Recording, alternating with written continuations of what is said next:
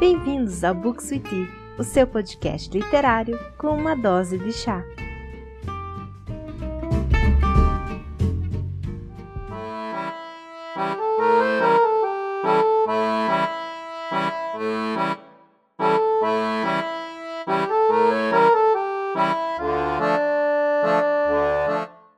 Olá pessoal, sejam bem-vindos ao Books with Tea.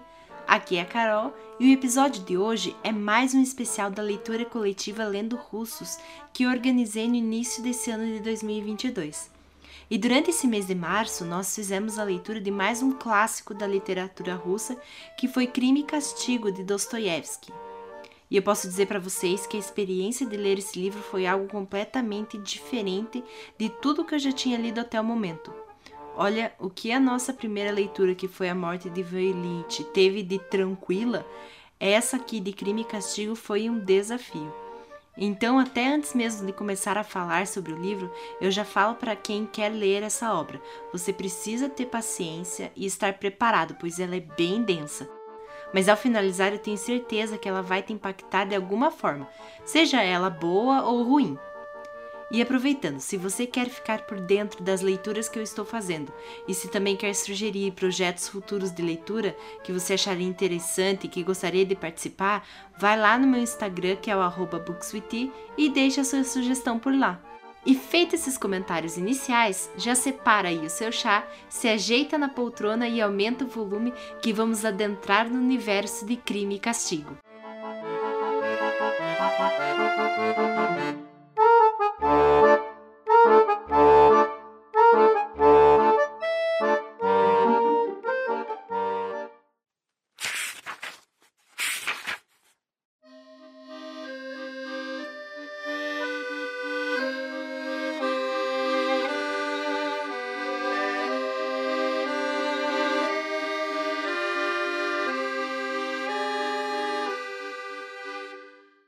Leva alguém a matar a sangue frio? O que, que passa pela cabeça do assassino e que tipo de sociedade gera essas pessoas? Há mais de 150 anos, Dostoiévski assumiu essas questões no que se tornava uma das obras mais conhecidas da literatura russa, que é Crime e Castigo. São diversas as editoras que publicam esse livro aqui no Brasil. Eu fiz a leitura pela edição de bolso da Martin Claret, com tradução e notas do Oleg Almeida, mas vocês encontram edições pela editora 34, pela Todavia, pela Nova Fronteira, inclusive também pelo Clube de Literatura Clássica, sendo que eu recomendo vocês a olharem a tradução, se ela é direta ou indireta. Para vocês compreenderem melhor, a tradução direta é quando você pega a obra no idioma original dela, no caso desse livro direto do russo, e traduz diretamente para o português, sem intermédio de um outro idioma. Já a tradução indireta, em contrapartida, é você pegar o volume do russo, traduzir para um idioma intermediário e em seguida traduzir para o português. As duas são válidas, mas às vezes pode ser mais interessante uma tradução direta. Mas assim, nada que seja algo que vá atrapalhar a sua leitura. Inclusive, tem uma youtuber que eu gosto muito e ela lê muito também das obras russas, que é a Paloma Lima, e que ela já falou um pouquinho sobre as traduções das obras russas lá no canal dela. E ela também indica um vídeo do próprio Oleg Almeida, em que ele também comenta sobre traduções e com muito mais expertise sobre o assunto, e que eu recomendo que vocês assistam caso tenham interesse em se informar mais sobre traduções. Crime e Castigo foi publicado pela primeira vez em uma revista literária em 1866 e o romance conta a história de Rodion Raskolnikov, um jovem estudante de direito em São Petersburgo. Raskolnikov vive em extrema pobreza e já no início da história ele fica sem fundos para poder continuar os seus estudos e as cartas que ele recebe da sua casa no interior só aumentam as suas angústias quando ele percebe o quanto que a sua irmã e a sua mãe se sacrificam para que ele tenha sucesso. Cada vez mais desesperado depois de vender os seus últimos bens de valor para uma penhorista idosa, ele articula um plano para assassiná-la e roubá-la. Mas o impacto de realizar esse ato impensável prova ser mais do que ele estava preparado Embora o romance seja às vezes citado como um dos primeiros thrillers psicológicos, o seu escopo ele vai muito além dos conflitos internos de Raskolnikov. De tabernas úmidas a apartamentos em ruínas, e delegacias de polícias claustrofóbicas, o submundo de São Petersburgo do século XIX é trazido à vida pela escrita de Dostoiévski.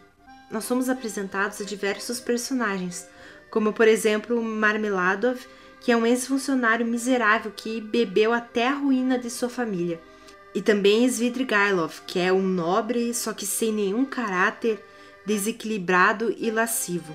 À medida que a própria família de Raskolnikov chega à cidade, a sua inocência moral contrasta fortemente com a depravação dos que os cercam, mesmo com os seus destinos cada vez mais entrelaçados. E este retrato sombrio da sociedade russa reflete as próprias experiências de vidas e ideais em evolução do autor.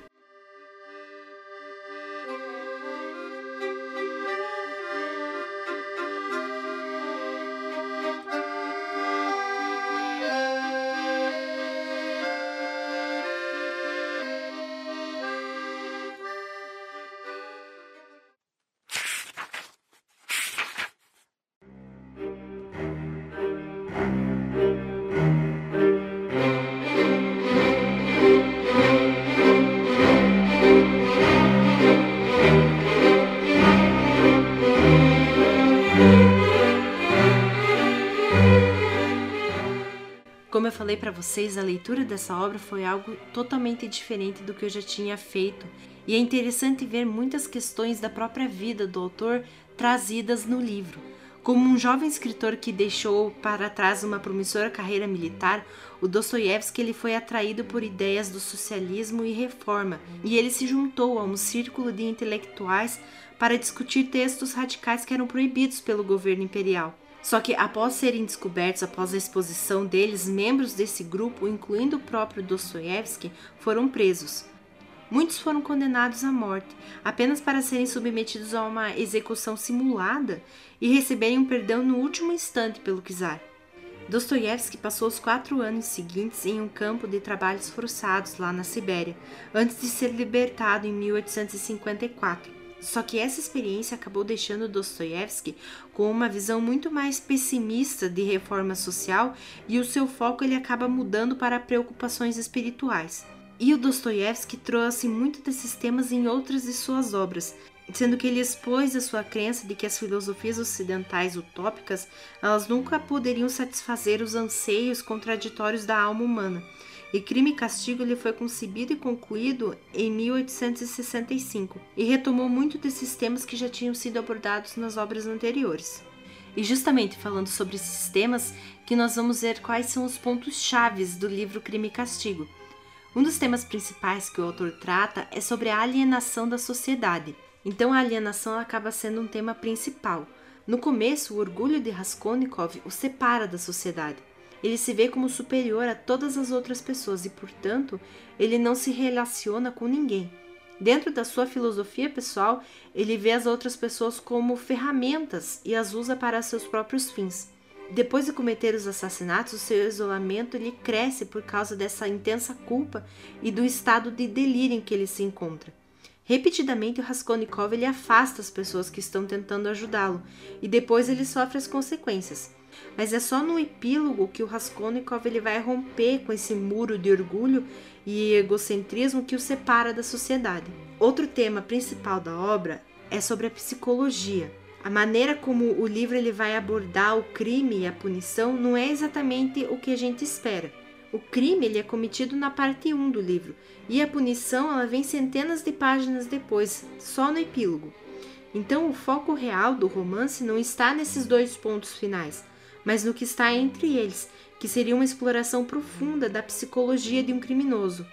O mundo interior de Raskolnikov, com todas as suas dúvidas, delírios e desespero, ele é o coração da história. Dostoiévski ele não se preocupa com as repercussões reais do assassinato, mas com a maneira como o assassinato força o Raskolnikov a lidar com essa culpa que acaba sendo atormentadora. E de fato, ao focar tão pouco na prisão de Raskolnikov, Dostoiévski parece até sugerir que a punição real é muito menos terrível do que o estresse e a ansiedade de tentar evitar a punição. E durante a obra, Dostoiévski trouxe diversas discussões sobre assuntos variados. E uma delas que era muito interessante, que inclusive era baseada num artigo que o personagem teria escrito, era uma ideia de um super-homem, ou então de estar acima das outras pessoas. No início do romance, o Raskolnikov ele se vê até como um super-homem, entre aspas, que seria uma pessoa extraordinária, acima das regras morais que governam o resto da humanidade. Tanto que o assassinato da penhorista é, em parte, uma consequência dessa sua crença de que ele está acima da lei e é uma tentativa de estabelecer a verdade da sua superioridade. A incapacidade de Raskolnikov de reprimir os seus sentimentos de culpa subsequentes, no entanto, prova a ele que ele não é esse super-homem. Embora ele perceba o seu fracasso em viver de acordo com o que ele tinha imaginado, ele não está disposto ainda a aceitar é, abrir mão total dessa identidade ele continua a resistir à ideia de que é tão medíocre quanto o restante da humanidade, afirmando até para si mesmo que o assassinato foi justificado. Até o final, ele sustenta essa ideia, dando uma explicação de o porquê seria justificável ele ter assassinado aquelas pessoas. E é somente em sua redenção final, que é a sua percepção das alegrias que podem ser trazidas com essa redenção, que ele finalmente é, escapa dessa sua concepção de si mesmo como um homem superior e do terrível isolamento que essa crença trouxe sobre ele. E Dostoiévski trouxe muito também dos pensamentos que ele havia compartilhado e discutido com seus colegas, tanto que em vários momentos da obra nós vemos os personagens discutindo sobre filosofias e teorias como o niilismo e o utilitarismo. E esse é um tema também que está muito presente. O niilismo ele foi uma posição filosófica que ela foi desenvolvida na Rússia nas décadas de 1850 e 1860. Essa filosofia ela rejeitava os laços familiares e sociais e as preocupações emocionais e estéticas em favor de um materialismo estrito, ou a ideia de que não há mente ou alma fora do mundo físico. E ligado ao alienismo está o utilitarismo, ou a ideia de que as decisões morais devem ser baseadas nas regras da maior felicidade para um maior número de pessoas. E Raskolnikov demonstra justamente um pensamento nihilista, completamente não sentimental para a maior parte do romance, e ele não se importa com as emoções dos outros. No entanto, no final do romance, quando Raskolnikov descobre o amor, ele abre mão dessa filosofia do nihilismo e por fim, uma outra temática que eu acho muito interessante trazer aqui, que é abordada na obra desde o começo até o final e que está muito presente, é sobre a pobreza. As descrições de pobreza de Dostoiévski permitem que ele aborde questões sociais importantes e crie situações ricas e problemáticas nas quais a única maneira de sobreviver é através do auto-sacrifício. E também durante a obra, o autor usou de vários símbolos para representar ideias e conceitos abstratos, como por exemplo a própria cidade de São Petersburgo, que na obra é representada como suja e lotada. Ela representa tanto o estado da sociedade com todas as suas desigualdades e preconceitos, mas também o estado delirante e agitado de Raskolnikov, enquanto ele caminha em direção à sua confissão e rendição. Então, de muitas maneiras, o romance ele segue um fio narrativo que ele é comum em várias outras obras, que é de um jovem promissor que ele é seduzido e corrompido pelos perigos da vida urbana. Mas a sua crítica social ela é muito mais profunda. Raskolnikov ele racionaliza que seu próprio avanço ao custo da morte da penhorista seria um benefício para a sociedade.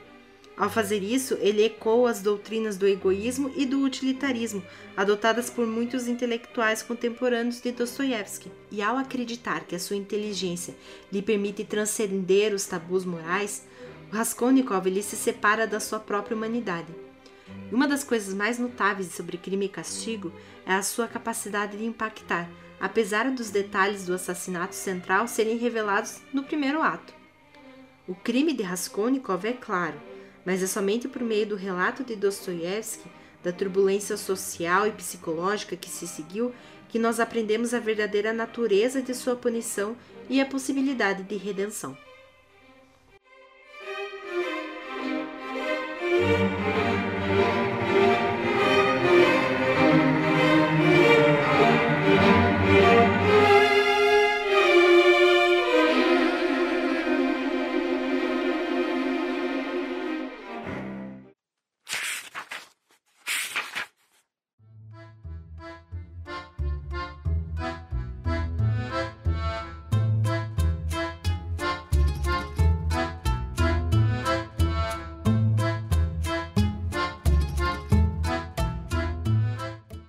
Bom, pessoal, não é à toa que Crime e Castigo é considerado uma das grandes obras da literatura russa.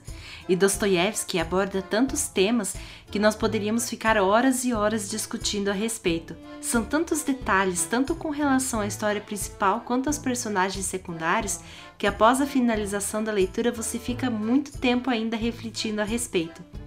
Como eu disse, é uma obra densa e que vai demandar do leitor paciência e empenho ao ler.